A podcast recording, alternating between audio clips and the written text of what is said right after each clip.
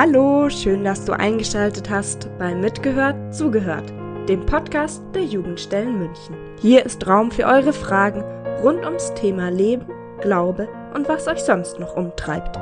Dazu sprechen wir mit Ehrenamtlichen aus der kirchlichen Jugendarbeit frei nach Lukas. Wovon dein Herz voll ist, davon spricht der Mund. Heute ist für euch da Simon aus Trudering. Ja, hallo und herzlich willkommen bei, neuen, bei einer neuen Folge von unserem Podcast Mitgehört, Zugehört. Heute mit dem Thema digitales Ehrenamt. Ist ein sehr aktuelles Thema wahrscheinlich. Mein heutiger Gast ist der Pauli. Pauli ist 23 Jahre alt, hat früher in München studiert, jetzt studiert er aktuell in Bonn und ist schon sehr lange ehrenamtlich aktiv als Gruppenleiter Oberministrant und aktuell ist er Kursleiter in Trudering. Ja, Paul, schön, dass du da bist. Hallo, hallo. Jetzt habe ich dich schon ganz kurz vorgestellt. Dann darfst du dich noch vorstellen in drei Schlagworten, die dich beschreiben. Ja, das ist natürlich immer nicht so leicht, aber ich würde sagen, drei Schlagworte. Man könnte mich als äh, geduldig, kreativ beschreiben und ich bin aber auch manchmal eine ziemliche Quatschnase. Alles klar. Ja, dann äh, bin ich jetzt dran sozusagen mit meinen drei Schlagworten. Ich habe mir rausgesucht, ehrgeizig. Ja, ich bin in vielen Bereichen ehrgeizig, manchmal sogar zu ehrgeizig.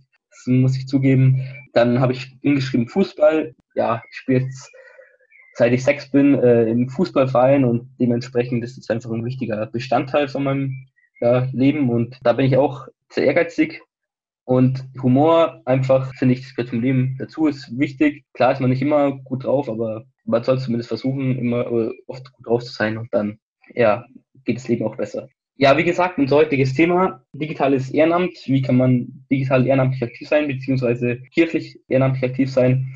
Ich habe mir gedacht, ich habe so kleinere Überkategorien genommen und meine erste ist nämlich die virtuelle Kommunikation, also virtuelle Kommunikation untereinander. Da hätte ich mal die erste Frage, wie kommunizierst du denn mit deinen ehrenamtlichen Kollegen virtuell? Weil wir in unserem Ehrenamt, ich bin ja auch ehrenamtlich aktiv, sind wir über WhatsApp vernetzt und auch äh, über andere digitale Medien. Wie macht ihr das in eurem Gremium? Also bei uns im Kursleiterinnenkreis ist es so, dass wir verschiedene Kommunikationswege auf einmal nutzen.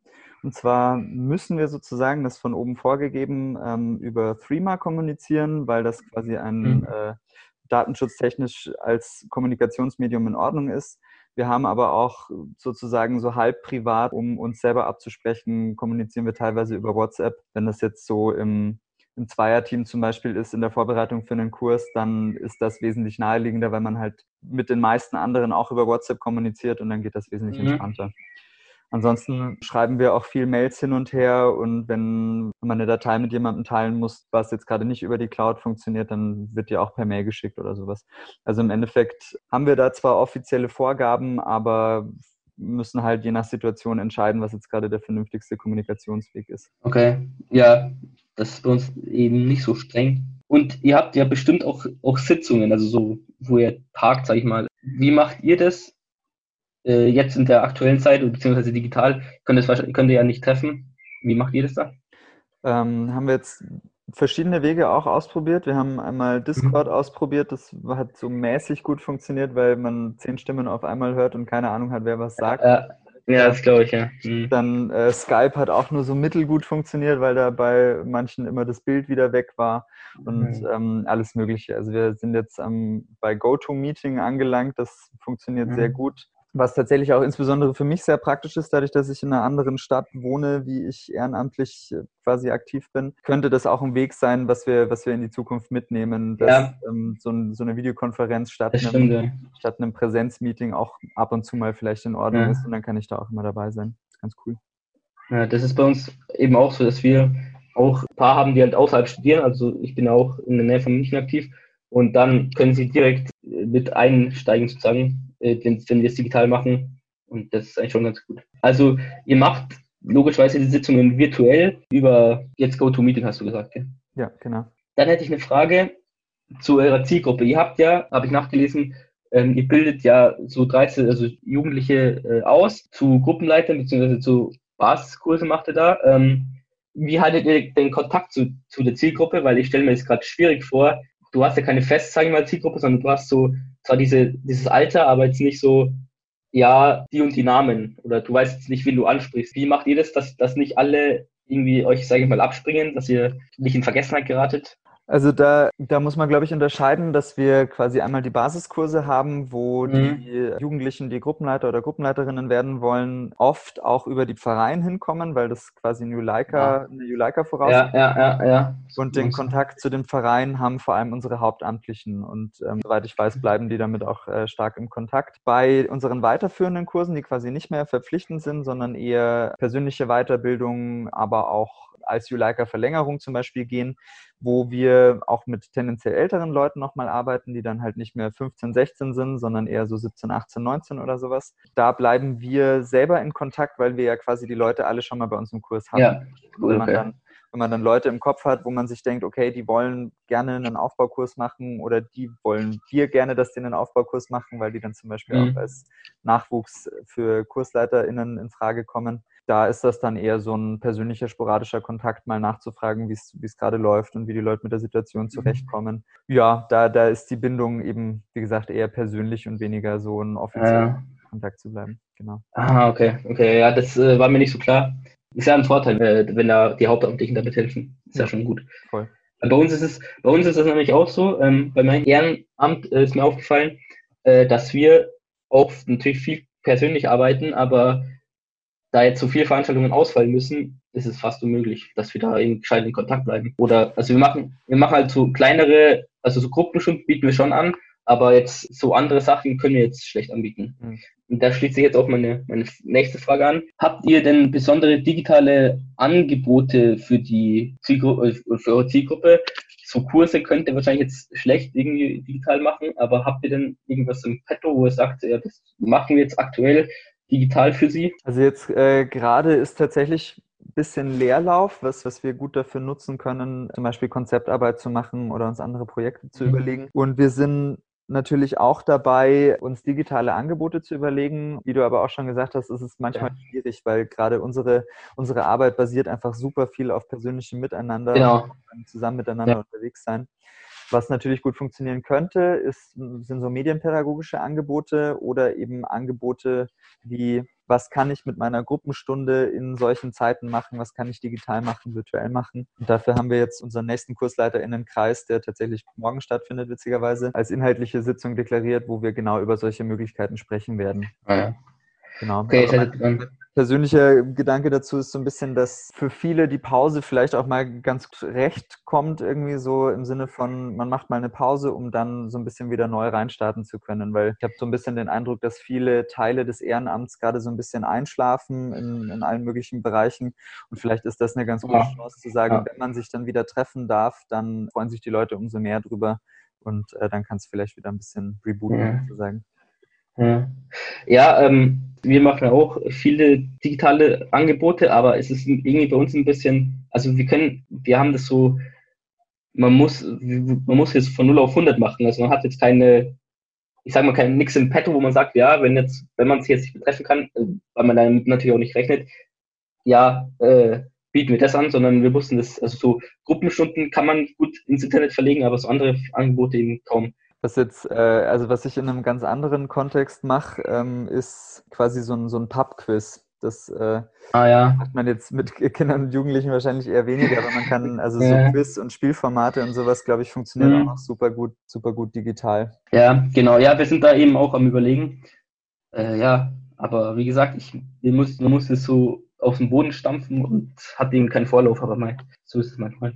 Dann hast du noch gesagt, ähm, was ich ganz interessant fand, weil mir das nicht in den Sinn gekommen ist, Cloud versus Handarbeit sozusagen. Also so ein bisschen, äh, wo ist Cloud und Handarbeit besser? Da hätte ich mal eine Frage, nutzt ihr eine Cloud? Wir in der Pfarrei machen das jetzt nicht, aber äh, wahrscheinlich ist jede, jedes anders, jedes Gremium. Macht ihr, also nutzt ihr denn was? Ja, also wir, ähm, wir nutzen eine Cloud und das ist meistens ein sehr großer Vorteil, weil ja, also bei mir auf der Arbeit zum Beispiel passiert es dann so, dass jede Datei auf irgendeinem anderen Rechner ist und das ist ja. wichtig. Und wenn du, wenn quasi alle gleichermaßen Zugriff auf die Cloud haben, kann ich mhm. vom Rechner aus auf dieselbe Datei zugreifen und kann mit mehreren Personen gleichzeitig an derselben Datei arbeiten. Das ist super praktisch. Manchmal ist es aber ein bisschen schwierig, weil halt jeder auch ein unterschiedliches Ordnungssystem hat und dann findet man manchmal Sachen nicht, weil die jemand anders anders abgespeichert hat. Ja. So. Also es, Sorry, ja. hat mehr Vorteile als Nachteile, aber manchmal ist es auch ganz schön nervig, wenn man nicht sein eigenes mhm. System fahren kann. Ich habe mir auch gedacht, also wir, wir wollen jetzt auch so ein bisschen was digital machen, aber ich habe mir gedacht, so datenschutzmäßig ist es, also ich weiß nicht, ich äh, wüsste jetzt nicht, was ich da jetzt, äh, also was ich da hochladen dürfte und so eine Cloud, das ist datenschutzmäßig. Aber ja, ist was anderes jetzt. Jetzt, jetzt, jetzt noch die Frage, äh, das wäre schon jetzt schon einige Vorteile aufgezählt und Nachteile, deswegen äh, gehe ich da jetzt nicht mehr weiter drauf ein, aber jetzt noch die Frage, wo findest du, ist denn die Handarbeit, ähm, also so irgendwie, was man, dass man was aufschreibt, besser, wo siehst du da die Vorteile, wo du sagst, das kann keine Cloud ersetzen? Hm, ich finde bei allem, wo man ähm, kreativ sein möchte, alles, wo man neue Ideen spinnt, wo man ähm, sich neue Konzepte überlegt, da, also für den ganzen organisatorischen Kram ist so eine Cloud super geeignet, weil das das mhm. Ganze komprimiert eben auf einen Punkt. Ähm, ja, alles ja. andere, finde ich, ähm, muss irgendwie per Hand passieren. Oder was heißt muss, geht sicherlich auch ohne, aber funktioniert viel besser per Hand. Und da ist es mir dann auch immer lieber, mit, äh, mit irgendwelchen Leuten zusammen in einem Raum zu sitzen und Zettel und Stift in der Hand zu haben und man verwirft hunderttausend Ideen und kramt dann irgendwie den Zettel von den ersten fünf Minuten wieder raus ähm, was man mhm. digital schon wieder komplett gelöscht hätte und kommt aber dann vielleicht dadurch, dass man darauf guckt, ähm, nochmal auf eine ganz andere Idee. So, also mhm. alles, wo aus dem, dem Ganzen irgendwie mehr als die Summe seiner Teile entstehen soll, finde ich, muss in Handarbeit passieren. Ja, ja, ja, das stimmt. Da hast du echt recht, ja. Ja, ähm, dann noch zum, zum, zum Datenschutz. Die, die neue DSGVO ja, ähm, ist ja schon länger, länger jetzt in Kraft. Aber also ich merke das auch in meinem, in meinem Ehrenamt, dass, dass ich irgendwie das ab und zu, ähm, die sich nicht so gescheit umsetzen oder gescheit umsetzen lässt, weil man ja, also wir machen das jetzt zumindest, wir posten jetzt viel auf, auf äh, oder auf Instagram und so. Und da, man darf ja keine Gesichter mehr posten oder so. Und findest du das, also findest du es gut umsetzbar in deinem Ehrenamt, diese Datenschutzgrundverordnung, oder sagst du, ja, manchmal äh, kann man manche Bilder nicht posten, weil die irgendwie der Datenschutzgrundverordnung nicht entsprechen. Also ähm, ich muss sagen, ich habe da so ein bisschen, bisschen aufgegeben, das zu verstehen tatsächlich. Also es ist mhm. schwierig, weil ich habe auch ehrlich gesagt einfach keine Lust, mich damit auseinanderzusetzen. Und ich kann mir sehr gut vorstellen, dass dadurch ein großer Teil eben an zum Beispiel Kontaktarbeit oder an Werbung und mit den Leuten am Ball bleiben super verloren geht, dadurch, dass wir jetzt zum Beispiel, also wir haben einen Instagram-Kanal, den bedienen wir aber nicht wirklich. Dann haben ja. wir könnten wir verschiedenste Formate wahrscheinlich machen, wenn wir uns nur wirklich mal damit auseinandersetzen würden, wie genau das funktioniert. Ich mache es dann lieber nicht, als dass ich mir genau angucke, ja, funktioniert. Und genau. Schwierig. Ja, das war auch, wäre auch so jetzt meine nächste Frage gewesen. Man hört so ab und zu, dass sie nicht so ganz transparent ist, diese Datenschutzgrundverordnung. Also man weiß jetzt nicht so, das darf ich posten, das darf ich nicht posten, sondern manchmal verschwimmt es so. Äh, also irgendwie, da hast du jetzt gesagt, dass du dass du schon aufgegeben hast, die zu verstehen, weil die zu kompliziert ist. Was ich auch schon verstehe, weil, ähm, wie gesagt, ich habe es auch von einigen gehört, dass es relativ schwierig sein soll, ähm, die zu verstehen, diese also Datenschutzgrundverordnung. Es, es gibt ja. bei uns äh, natürlich immer die Möglichkeit, ähm, eben bei unseren Hauptamtlichen nachzufragen, die sich damit noch ein bisschen genauer auseinandergesetzt mhm. haben. Das heißt, ich könnte quasi in effektiv jedem Fall noch einmal nachfragen und sagen, hey, darf ich das oder darf ich das nicht? Da ist mir dann aber, finde ich, die Hürde schon manchmal ein bisschen zu groß. Also was, was wahrscheinlich super gut helfen würde, wäre so eine Art Handreichung, wo wirklich in normalem Verständnis, genau. nicht juristisch ja. Deutsch äh, stehen würde, was darf ja. man und was darf man nicht. Ja, ja das, das, damit müsste man sich auch voll, auseinandersetzen und so. Also es ist irgendwie so ein, so ein krasser genau. der da dranhängt, der, der vieles behindert und man müsste es letztendlich wahrscheinlich einfach nur einmal irgendwie ja. sich genauer anschauen. Das, das, ist, das meine ich nämlich auch. Also das so eine so ein Leitfaden, so das, das, das, das darf ich posten, das nicht.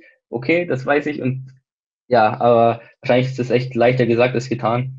Es gibt ja dann auch so Regelungen wie ab zehn Leuten oder sowas äh, gilt es dann als Menschenmenge und ja, genau. mit so. Gesichtern gepostet werden. Ja, ja, unter ja, zehn ja. Leuten musst du gucken, von wem hast du die Einverständniserklärung und ja, richtig, weiter genau. und so fort.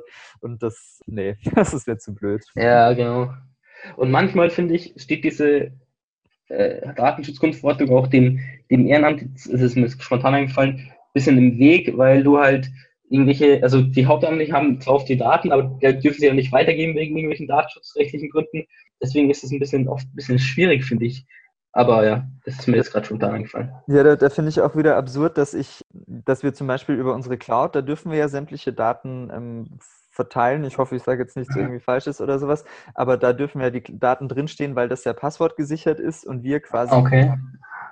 Über, über das Ehrenamt darauf Zugriff haben dürfen, aber wir dürfen Ja, zum hm. Beispiel nicht irgendwie anderweitig per E-Mail schicken oder sowas. Selbst wenn es, Hm, also ja, natürlich, weil, weil da dann die Sicherheitslücken ähm, wesentlich größer sind oder sowas, aber das, das ist so ein, ein Wust an Zeug, mit dem man sich Äh, muss und dabei möchte man doch eigentlich nur sein Ehrenamt machen und das ist so hm. diese Bubble, die hinter einem schwebt, woran man alles denkt. Ja, Ja, das stimmt. Das ist voll, ja. Ja, Pauli, jetzt kommen wir jetzt zur letzten Frage. Und zwar, ähm, wenn du dem, den Hauptamtlichen äh, irgendwas mitgeben würdest, also in der kirchlichen Arbeit, auch vielleicht in Bezug auf, auf das Digitale jetzt, was würdest du ihnen denn sagen wollen? Ja, ich, will, ich, ich- würde sagen, wenn, wenn wir gerade vorher schon drüber gesprochen haben, so sowas wie ein, wie ein Leitfaden für solche Sachen fände ich super. Jetzt kann es Mhm. natürlich sein, dass es sowas schon gibt und ich es einfach nicht gefunden habe. Genau. weiß ich nicht. Aber ich finde, ähm, was, was quasi so das Miteinander von Hauptamtlichen und Ehrenamtlichen insbesondere ausmacht, ist, dass die guten Hauptamtlichen den Ehrenamtlichen den Rücken frei halten und sich dann eben mit genau solchen Themen beschäftigen, um das quasi für uns verständlich zu übersetzen, sodass wir Mhm. Letztendlich die Arbeit machen, die uns Spaß macht und ähm, die wir gut können und auf die wir Bock haben. Das ist letztendlich eigentlich das, äh, was, was, ich mir, was ich mir wünsche und was ich zumindest in, in meinem Fall auch eigentlich immer kriege. Also unsere Hauptamtlichen halten uns krass den Rücken frei und Ja, lassen uns im Endeffekt in unserem Rahmen machen, was wir wollen und äh, unterstützen uns mit allem, was geht. Das ist, finde ich, das, was für Ehrenamt absolut notwendig ist. ja. Ja, das sind da sehr, sehr vor, also aufwandende Worte, finde ich, finde ich gut. Ähm, kann mich damit auch so ein bisschen, ja, finde ich, äh, auch gut ide- identifizieren. Ja, das war's jetzt schon ähm, mit der Folge. Ähm, Pauli, schön, dass du dabei warst. Danke für das, fürs Dabeisein. Sehr gerne. Ich hoffe, ich hoffe, es hat dir ein bisschen Spaß gemacht zumindest. Ja, auf jeden Fall. Ähm. Sehr gut, ja. Sehr gut. Ähm, danke auch an die Zuhörer fürs Zuhören, fürs Dabeisein. Ich hoffe, wir hören uns das nächste Mal. Bis dahin. Tschüss. Arrivederci. Das war's für heute von Mitgehört, zugehört. Vielen Dank fürs Dabeisein. Wenn ihr Lust auf bestimmte Themen habt oder gerne selbst einmal beim Podcast mitmachen wollt, schickt uns einfach eine E-Mail an mitgehört zugehört at gmx.de. Falls ihr mehr Hintergründe zum Podcast erfahren oder Infos zu den ModeratorInnen wollt, klickt rein auf jugendstelle-feldmoching.de. Wir hören uns dann beim nächsten Mal.